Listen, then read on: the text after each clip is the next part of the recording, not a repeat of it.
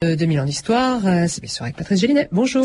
Bonjour Claire et bonjour à tous. Aujourd'hui, à l'occasion du centième anniversaire de sa naissance, un des plus grands intellectuels du XXe siècle, Raymond Aron. Si la tolérance naît du doute, qu'on enseigne à douter des modèles et des utopies, à récuser les prophètes de salut, appelons de nos voeux la venue des sceptiques, s'ils doivent éteindre le fanatisme.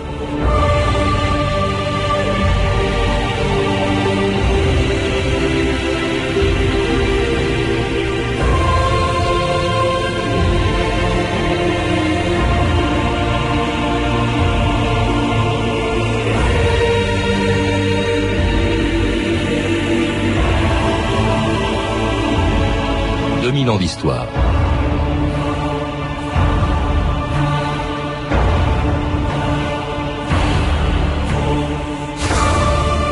Pour les intellectuels français du XXe siècle, les occasions de s'engager n'ont pas manqué, celles de se tromper non plus.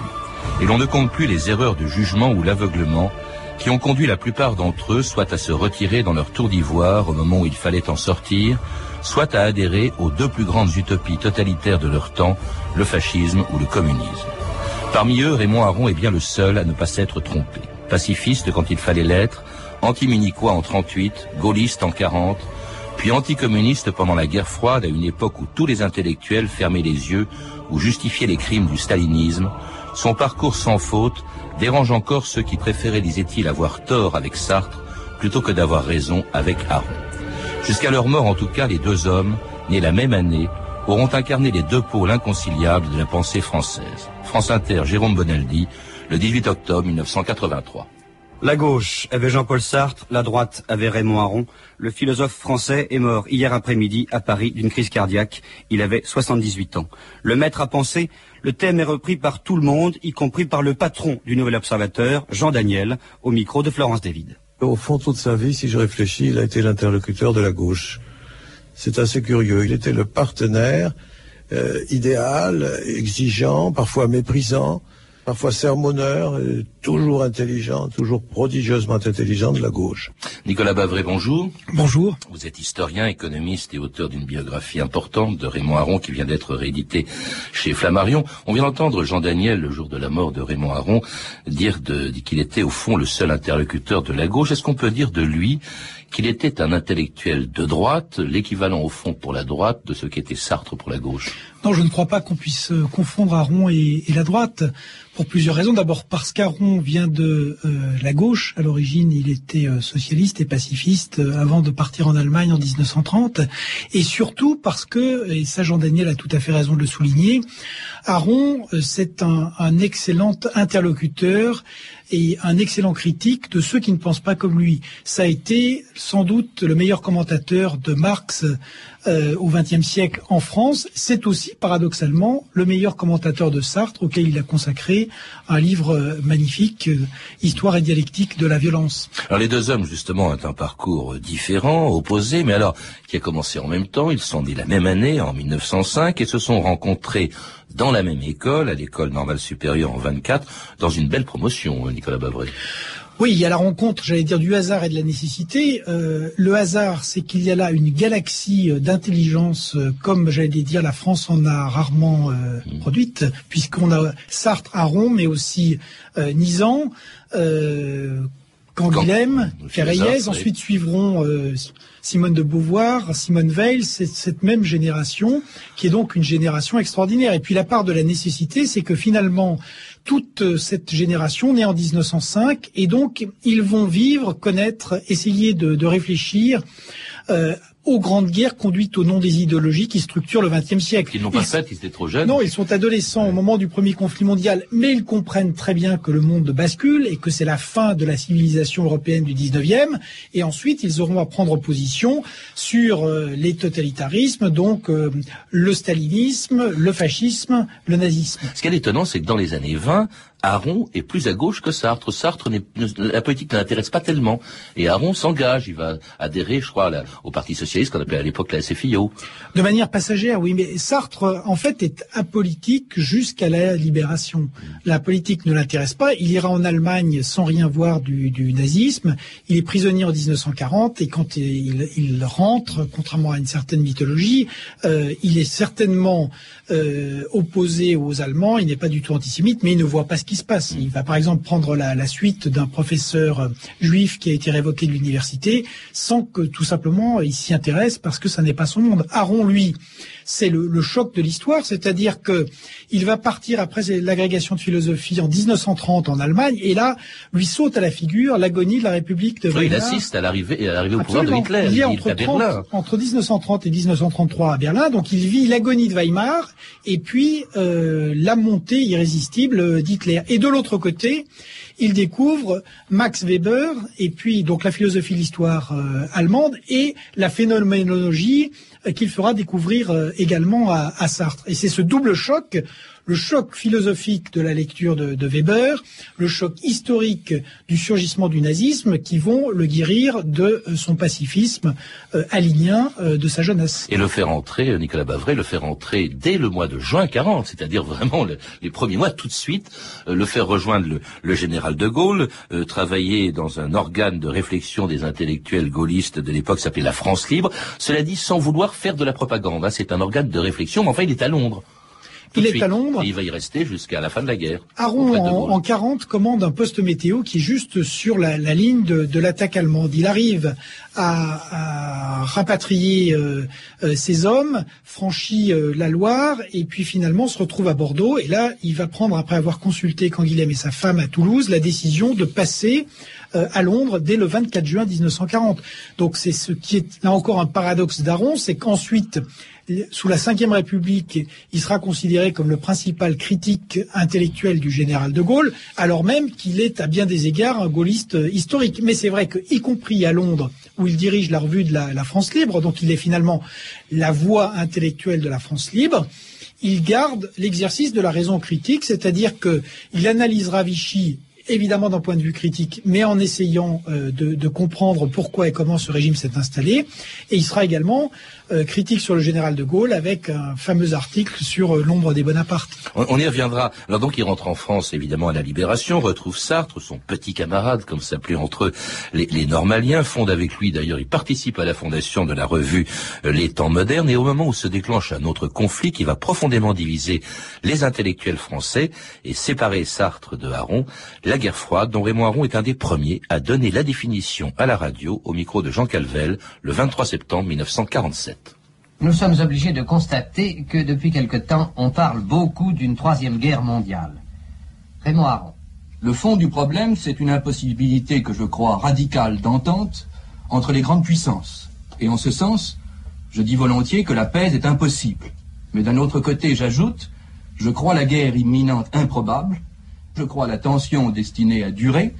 Je ne crois pas cette tension destinée à se transformer dans un bref avenir en une guerre atomique. Pensez-vous que euh, on puisse espérer une action, et notamment une action des intellectuels de nature à en différer l'échéance jusqu'à une date très lointaine Raymond Aron. L'intellectuel a, a toujours un rôle à jouer, c'est d'essayer de voir clair et de faire voir clair au maximum de gens. Alors pour voir clair, euh, Raymond Aron voyait clair, on en vient d'entendre en 47, d'abord en définissant la guerre froide avant même qu'on lui donne ce nom, nous sommes en 1947, Nicolas Bavray, paix impossible, guerre improbable, ça c'est une formule très connue, mais à l'époque personne ne la prononce, on croit, on est persuadé de l'imminence d'une guerre entre l'Est et l'Ouest. Aron va faire découvrir et expliquer aux Français, comme il l'explique, c'est son rôle de pédagogue de l'opinion française, deux choses. D'abord, c'est lui qui va introduire les discussions et les débats sur l'arme nucléaire en France et exposer ce qui deviendra ensuite euh, la stratégie de la dissuasion. Et par ailleurs, l'autre pilier de ce monde de la guerre froide avec euh, euh, l'atome, c'est la division des blocs. Et donc, il y a bien cette fameuse définition. La paix reste impossible parce que il y a un conflit irréductible euh, entre ces deux idéologies et que le soviétisme est une menace mortelle pour la démocratie. Et en même temps la guerre est improbable parce que, et ça sera confirmé ensuite avec euh, l'équilibre de la terreur, euh, il est très difficile d'utiliser l'atome. Et finalement l'Ouest arrivera à imposer, y compris à l'Union soviétique, euh, la théorie euh, stratégique de la dissuasion, qui finalement gèlera le conflit dont l'Europe était l'enjeu euh, principal. Un conflit qui va diviser l'Europe, qui va diviser l'opinion publique, les intellectuels en France. Et là, déjà, il se retrouve pratiquement seul de son côté, comprenant, enfin se dressant contre contre l'Union soviétique, ce qu'elle représente, déjà un peu atlantiste, ce qui va peut-être le brouiller avec le général de Gaulle euh, plus tard. En tout cas, il est pratiquement seul à ne pas faire ce que font tous les intellectuels de l'époque, ou presque, c'est-à-dire devenir compagnon de route du Parti communiste, c'est-à-dire à, l'époque de l'URSS. Il y a deux grandes figures qui font ce choix, c'est Malraux, euh, Malraux et lui. Malraux qu'il retrouve. D'ailleurs, pour ça qu'ils vont se retrouver au sein du, du RPF. Euh, sachant que le RPF pour Aron, c'est euh, le principal parti qui s'oppose au communisme euh, à l'époque. Il faut rappeler, Bavré, le RPF, c'est le Rassemblement du peuple français, créé par le général de Gaulle, donc retrouve Aron en 1947, et lui, alors il devient carrément membre du conseil de direction du, RPF, là encore sans en être un inconditionnel, mais enfin il participe au fond à, ce premier parti gaulliste créé par le général de Gaulle. Voilà, qui durera entre 47 et, et 54. Aron sera d'ailleurs traité de philosophe RPF par, euh, par Sartre. Euh, Aron, à l'époque, euh, est à la fois au sein du RPF et puis produit un certain nombre de textes également dans toutes les, revues anticommunistes qui vont essayer de et participent donc à ce combat intellectuel contre le communisme puisque c'est un moment de l'histoire où finalement la liberté politique est l'enjeu du combat entre l'Est et l'Ouest et ce combat politique essentiel est mené au nom euh, de principes intellectuels. Donc il est vrai, et c'est ça la spécificité de cette génération, que il est assez rare que le sort de la liberté politique dépende d'un combat intellectuel. Et c'est ce qui a été le cas au XXe siècle, et c'est pour ça qu'encore aujourd'hui, on peut expliquer par certains côtés l'histoire de la deuxième moitié du XXe siècle à travers la polarité Sartre-Aron. Alors qu'il va s'exprimer dans le Figaro pendant 30 ans, hein, de 47 à 77, c'est quand même très très long. Euh, et puis alors, ça va faire de lui bien sûr une des, euh, comment dirais-je, un des rares intellectuels de l'époque. Donc avec Malraux, vous le disiez, Nicolas Bavray, critiquer un système qui le vu, s'employant même d'ailleurs un mot plus fort qui peut surprendre dans la bouche de Raymond Aron pour exprimer ce que lui inspire le système soviétique. Raymond Aron au micro de Jacques Chancel le 1er octobre 1976. Je continue à détester un régime qui impose à des hommes comme Solzhenitsyn de partir en exil, ou euh, qui impose à un homme comme Sakharov les conditions d'existence que nous connaissons. Je déteste ce régime de fausse unanimité, euh, d'idéologie mensongère, qui devient une idéologie d'État. Et ce que je ne comprends pas, c'est comment un intellectuel quelconque peut ne pas détester un pareil régime. Songez que la restriction de la liberté de la presse suffisait à indigner un conservateur comme Chateaubriand. Alors en quoi est-il surprenant qu'un intellectuel, je suis un intellectuel, un homme qui aime la liberté de penser, vous l'aimez aussi, déteste un régime où manifestement les hommes ne peuvent pas s'exprimer. C'est rare d'entendre Raymond Aron employer le mot détester. Hein. C'était pas dans sa nature. C'était plutôt un homme modéré, pondéré dans ses propos. Mais là, euh, il s'exprime. Euh, en fait, sa nature est paradoxale parce qu'Aron est un passionné. C'est un passionné, euh, mais qui s'est livré toute sa vie à une véritable assaise intellectuelle pour soumettre sa passion à la raison, à la raison critique. Et donc, il a passé au filtre de cette raison critique euh, les, événements du siècle. Et dans la passion d'Aaron, il y a un élément essentiel, c'est l'engagement, la défense, le combat pour la liberté politique. Et c'est pour lui un bien euh, suprême, et c'est ce qui explique qu'il y ait chez lui à la fois la dimension du, du savant, donc de l'exercice critique, et la dimension du combattant, de la liberté, du jugement que vous avez rappelé, qui lui a permis finalement de voir à la fois juste en termes scientifiques sur l'histoire du siècle, et puis en termes de d'engagement de, ne pas se tromper et d'être toujours du côté de la euh, du côté de la liberté, y compris d'ailleurs euh, contre ce qui était présumé être son camp, puisque par exemple pour la décolonisation, c'est la raison pour laquelle Aron prendra très tôt parti pour euh, l'indépendance de l'Algérie. Dans, dans, la solitude, parce qu'on oublie aujourd'hui de critiquer aujourd'hui un système qui s'est effondré, euh, qui est le système soviétique, euh, déplorer même plus que ça, condamner ce qu'il a pu faire, ce qui a été la violence, notamment à l'époque de Staline. Aujourd'hui, c'est facile. À l'époque de Aron, ça n'était pas. Il était pratiquement seul dans le milieu intellectuel.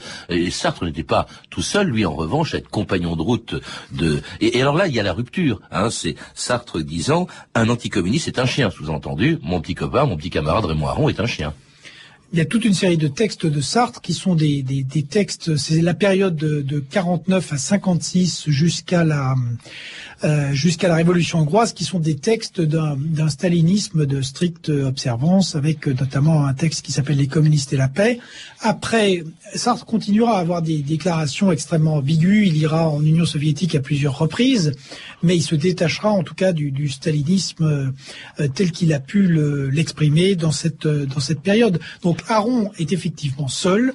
Il est euh, extrêmement, euh, il est extrêmement courageux. C'est aussi une période pour lui très douloureuse puisque euh, il perd sa fille et puis lui naît une enfant qui est une enfant handicapée en, en 1950. Donc il y a à la fois cette hantise de voir l'Occident euh, céder, cette inquiétude pour la liberté politique, ses malheurs personnels, et puis euh, la violence des débats de l'époque, avec des attaques qui sont des, des, attaques extrêmement rudes et extrêmement personnelles. Vous, évoquez sa peine euh, au moment de la perte justement d'une de, ses filles et du fait de la naissance d'une autre fille qui était trisomique. L'homme Aaron, indépendamment du philosophe, est-ce que vous avez une idée de, de la personnalité qu'il avait dans, dans la vie quotidienne?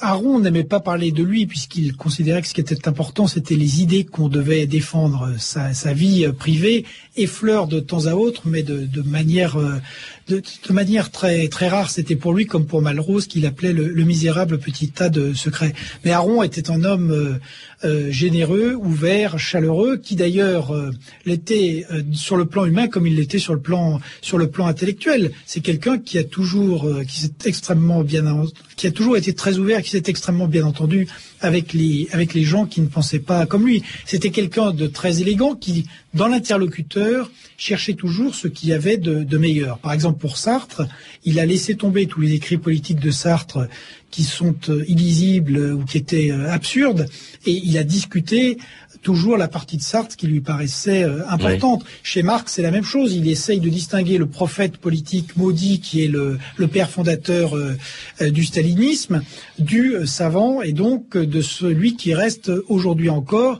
sûrement un des plus grands économistes du 19e siècle et un des plus grands économistes tout court.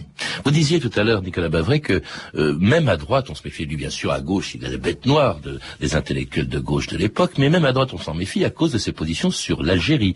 Euh, pourquoi à ce moment-là ben, Quelle était sa position par la guerre d'Algérie Aaron est avec Mauriac la, la, la, principale plume du Figaro, qui est euh, qui soutient vigoureusement le journal soutient vigoureusement l'Algérie française, et Aaron va euh, publier euh, dès 1957 un livre, euh, un petit livre mais extrêmement percutant, où il explique pourquoi l'indépendance de l'Algérie est à la fois inéluctable et souhaitable, et pourquoi la France se bat en Algérie contre ses propres valeurs, contre ses propres valeurs démocratiques, ce qui fait qu'elle va, qu'elle perdra aujourd'hui, c'est vrai que c'est un livre euh, extraordinaire et qui peut d'ailleurs trouver des, des, des, échos dans le monde d'aujourd'hui avec la manière dont on essaie d'exporter euh, la démocratie ou le, ou le marché euh, au, au Moyen-Orient ou ailleurs. Alors même De Gaulle se méfie de, de Raymond Aron, Nicolas Bavray, vous le rappelez, euh, de, de, Gaulle avait cette formule extraordinaire, un jour on lui parle de Aron, ah oui, dit-il, ce philosophe qui écrit dans les journaux, ce journaliste qui enseigne à la Sorbonne. Quel mépris pour un homme qui l'a rejoint en 40, qui a été membre du RPF, qui s'est réjoui, qui a approuvé son arrivée au pouvoir en 58. De Gaulle part de lui comme si c'était un étranger, presque un adversaire. Là, je crois qu'il y a, il y a deux choses qui ont compté. D'abord, il est très atlantiste, Aaron, hein, ce qui n'est pas le cas de la politique du général de Gaulle. Il y a aussi une fameuse prise de position lorsque de Gaulle a parlé d'Israël et euh, des Juifs, je crois, ce peuple sûr de lui, d'élite et dominateur. Ça, évidemment, Alors, il y a plusieurs choses. D'abord, Aron, sur le fond, approuve, il détestait l'instabilité de la quatrième République. Il est traumatisé par la décadence de la France dans les années 30. Donc, Aron approuve le rétablissement euh, des institutions avec la cinquième République, le, retour de l'autorité de l'État. Il est tout à fait euh, en accord avec la dissuasion euh, nucléaire. Ce qu'il va critiquer plutôt que les options de fond du général de Gaulle, c'est son style. Et notamment ce style extrêmement cassant et méprisant avec un certain nombre d'alliés qui, pense-t-il, risque d'affaiblir l'Occident face à la menace euh, soviétique. Sur la fameuse phrase et le, petit livre ensuite sur Israël, de Gaulle et les Juifs, Aaron sait très bien que le général de Gaulle euh, n'est certainement pas un homme d'extrême droite ni un antisémite. Simplement, il constate qu'avec, en prononçant ces mots, le général de Gaulle, avec toute l'autorité, la légitimité historique qui est la sienne, avec l'autorité du chef de l'État, peut relégitimer un certain antisémitisme français qui avait qui avait été euh, qui était heureusement qui avait été discrédité depuis euh, la seconde, euh, seconde guerre mondiale et puis le le, choc du génocide. Donc c'est cela qu'il qu'il critiquera. Et là encore c'est bien cette articulation entre le fond et le style euh, Aaron peut très bien comprendre euh, et d'ailleurs euh, critiquer éventuellement la politique arabe de la France. Ce qui le choque, c'est le style, mais en politique, le style est au moins aussi important que le fond. Ça, c'était en 1967, un an avant les événements de mai 68, que Raymond Aron, qui est encore un des, que Raymond Aron, pardon, est un des seuls intellectuels français à ne pas prendre au sérieux, au point d'ailleurs d'être chahuté par les étudiants. France Inter, René Marchand, le 14 décembre 1968. Des incidents aujourd'hui encore, une nouvelle fois des étudiants ont perturbé une soutenance de thèse. Raymond Aron, qui faisait partie du jury, a été insulté aujourd'hui à la Sorbonne. Raymond Aron nous a rappelé les faits. Il n'était pas question de tenir cette soutenance de thèse soit dans la clandestinité, soit dans le tumulte. Quant aux injures que m'ont prodiguées à la sortie de la Sorbonne euh, quelques dizaines d'étudiants, je juge les injures et les étudiants trop méprisables pour que je leur réponde si peu que ce soit. Ces groupuscules cherchent toutes les occasions de relancer l'agitation. Le fait donc que je venais dans ce que l'on appelle une grande soutenance de thèse comme rapporteur a paru probablement à certains agités et à certains enseignants une occasion favorable pour faire un scandale étudiant agité, méprisable. Il n'y a pas beaucoup d'intellectuels à l'époque pour parler comme cela de mai 68, Nicolas Bavray. Euh, le moins qu'on puisse dire, c'est qu'il n'a pas aimé ce qui s'est passé cette année-là, et même certains disent qu'il ne l'a pas compris. Il y a un paradoxe là encore, puisqu'Aron, dès les années 60, a été le critique le plus sévère de la vieille université. Il a publié beaucoup d'articles pour expliquer qu'il fallait la moderniser, et il est même à l'époque la bête noire de la société des agrégés. En 1968, il va être d'abord très inquiet devant l'effondrement de l'État, puisqu'il pensait que la France avait retrouvé une certaine euh, stabilité, et très inquiet également, puisqu'aussi bien il pensait qu'il fallait réformer en profondeur l'université, mais non pas euh, la mettre euh, à bas. Et j'allais dire, d'une certaine manière, il a eu raison sur les, sur les deux points, puisque l'université française, aujourd'hui, ne s'est toujours pas remise de ce qui s'est passé à l'époque. En revanche, il est vrai qu'il a été très peu sensible. Donc il y a cet aspect institutionnel et politique, le côté universitaire proprement dit, la, j'allais dire, le, choc social de mai 68 et la, libéralisation de la société française qui en est découlée, il est vrai qu'il y a été euh, beaucoup moins sensible euh, que d'autres. Et que euh, ça, c'est un aspect qui pour lui comptait moins, d'où finalement ce côté dans sa grille de lecture système international, État et société. On peut, il a bien vu le côté institutionnel et sur l'État en général et, et donc le système politique français et sur l'université il a été euh, moins, moins sensible euh, au changement dans la société française qu'apportait euh, mai 68. Alors mai 68, c'est une occasion de bruit supplémentaire avec Jean-Paul Sartre, qu'il va quand même retrouver 11 ans plus tard. Il y a une scène célèbre, c'était 30 ans après leur rupture, en 1979. Les deux hommes se retrouvent, je crois, une rencontre organisée par André Luxmann, à l'Élysée. Euh, c'était à l'occasion de, de l'affaire des boat people que, que venait défendre, là, qu'une cause que venait défendre à la fois Raymond Aron et, Jean-Paul Sartre. On dit même que Sartre étant aveugle, Aron, il, n'a pas vu euh, Aron, et Aron s'est fait reconnaître en lui euh, parlant, en employant le mot mon petit camarade, comme il se le disait déjà dans les années 20. Mais 68, en fait, a reculé, reporté de 10 ans les grandes retrouvailles d'Aron avec les intellectuels français et avec finalement la, la gauche, puisqu'il a fallu les années 70 pour que la gauche française se convertisse définitivement à l'antitotalitarisme. Donc les retrouvailles de 79, elles sont exemplaires parce qu'elles se font autour de l'humanitaire et de l'antitotalitarisme, avec le choc donc de l'immigration des, des boat people vietnamiens après la prise de, de pouvoir du pays par les, par les communistes. Il est vrai que cette photo a fait le tour du monde parce qu'elle était très très forte et que finalement c'était des retrouvailles placées sous l'antitotalitarisme. Donc finalement la victoire de la liberté politique qu'Aron a défendue euh, toute sa vie. Et euh, en même temps, sur le plan personnel, la rupture depuis 47 était trop forte. Donc Aron a effectivement dit bonjour mon petit camarade parce que euh, Sartre étant aveugle, c'était la meilleure manière de se faire reconnaître de lui. Mais il est vrai que les, les, les positions de toute manière étaient étaient très trop différentes, trop de temps s'était écoulé, et donc Aaron ensuite expliquera qu'ils s'étaient promis l'un à l'autre à l'école normale dans leur fameuse quatrième année euh, d'école normale euh, en, en, 28 de faire l'un ou l'autre la chronique nétrologique de l'autre euh, par celui qui, survivrait. Et donc Aaron a expliqué que la, séparation avait été trop, longue et importante. Sartre mourra moins d'un an plus tard en 80, accompagné au cimetière Montparnasse par 200 000 personnes. Aron en 1983, dans le même cimetière Montparnasse, où là il n'y a qu'une centaine de personnes. Hein. Sartre s'est trompé beaucoup, mais il a encore des, fidèles. Aron, qui s'est rarement trompé, c'est peut-être pour ça d'ailleurs, et, énerve encore. On, imagine ce qu'ils peuvent se dire tous les deux au cimetière Montparnasse. Euh, est-ce qu'ils ont d'ailleurs quelque chose encore à dire? Aron est mort six ans avant la chute du mur de Berlin dont il rêvait. Que signifie aujourd'hui être aronien, si on peut l'être, dit Calabavret En deux mots, il nous resterait peu de temps. Je crois que ce qui est important d'abord, c'est que Aron a pensé les grands changements du monde. Aujourd'hui, nous avons de nouveau une grande transformation du capitalisme et de la démocratie qui impose de repenser euh, la liberté. Et puis le deuxième élément, c'est que Aron a consacré toute sa vie à réfléchir aux contradictions de la démocratie, aux problèmes de la guerre et de la paix, à la manière dont on doit construire les institutions, les règles les principes de la liberté. Et ça, c'est exactement euh, le monde, le monde d'aujourd'hui. Et aussi, il faut rappeler, vous le dites d'ailleurs dans un article du Figaro, il aimait, il aimait analyser le monde en train de se faire et pas le monde tel que l'on rêvait un certain nombre d'utopies Alors bien sûr. Euh, Après, par exemple, les utopies sur la fin de l'histoire, Aaron, lui, c'est l'homme qui pense la politique et l'histoire telles qu'elles se font et non pas telles qu'on les rêve. Merci Nicolas Bavray. Vous êtes l'auteur, donc je le rappelle, d'une belle biographie de Raymond Aron, un moraliste au temps des idéologies, un livre publié chez Flammarion. Euh, je signale enfin la parution aux éditions ENS, rue d'Ulm, Raymond Aron, La philosophie de l'histoire et des sciences sociales. Ces références et d'autres que je n'ai pas le temps de citer sont disponibles au 32 30, 34 centimes la minute ou sur franceinter.com. C'était 2000 ans d'histoire. Merci à Stéphane Devernay et Renan Mahé, Claire Destacan, Claire Tesser, Amélie Briand ainsi qu'à Anne Kobilac pour la réalisation.